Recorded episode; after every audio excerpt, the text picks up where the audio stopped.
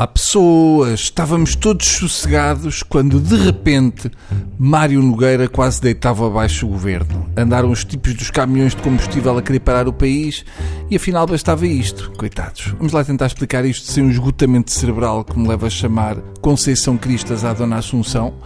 Ora, na passada quinta-feira, o Parlamento aprovou uma alteração ao decreto do governo, com os votos contra do PS e o apoio de todas as outras forças políticas, estipulando que o tempo de serviço a recuperar pelos professores são os nove anos, quatro meses e dois dias reivindicados pelos sindicatos.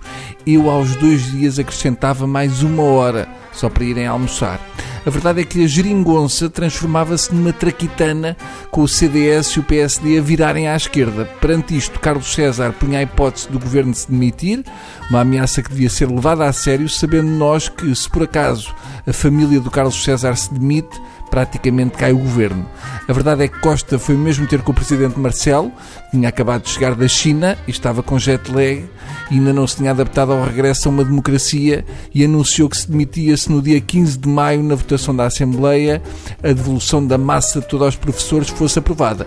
Marcelo ficou de boca aberta com a posição do CDS e do PSD e disse que nem na China havia tantos comunistas. E segundo me contou uma mosquinha que fala português, Marcelo disse que o melhor era o Centeno chamar a Troika que o PSD e o CDS atinam logo.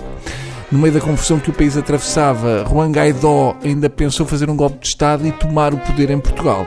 O país estava de pernas para o ar, o CDS e o PSD tinham passado para o lado do despesismo e do quer lá saber do déficit, só faltava ver a Assunção Cristas ter um caso com o José Sócrates.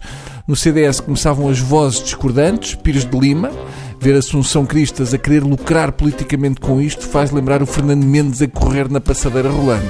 Passaram apenas 48 horas e depois de muitas críticas externas e internas e de um aviso de Pires de Lima, ou se está com os contribuintes ou com Mário Nogueira, e Assunção fazia um flic-flac à retaguarda com um mortal atrás encarpado. Eu sempre quis dizer isto: flic-flac à retaguarda com um mortal atrás encarpado. É uma frase que é tipo petazetas na boca. Desta vez, em vez do irrevogável de Portas, tínhamos o que Cristas chamou uma vocação parlamentar, que, trocando por miúdos, significava que a mesma Cristas, que ainda há um mês queria derrubar o governo com uma moção de censura, vinha agora a correr salvar a geringonça, fazendo marcha atrás em plena autoestrada. O facto de Cristas mudar de posição com esta facilidade é um fator de alegria para o marido, imagino eu. Entretanto, até domingo à tarde, Rui Rio estava desaparecido e o país esperava pelas suas palavras, apareceu às 18 horas a culpar tudo e todos e a dizer que o PSD afinal votou contra para dar ao PS exatamente aquilo que o PS queria, que era não dar cabo do orçamento. E pronto, tudo voltou à calma e o António Costa fez do PSD e do CDS um tosé seguro número 2. Dá a sensação que o Bloco na quinta-feira deitou cogumelos na água dos deputados do PSD e do CDS e que só agora é que a direita se lembra do que fizeram.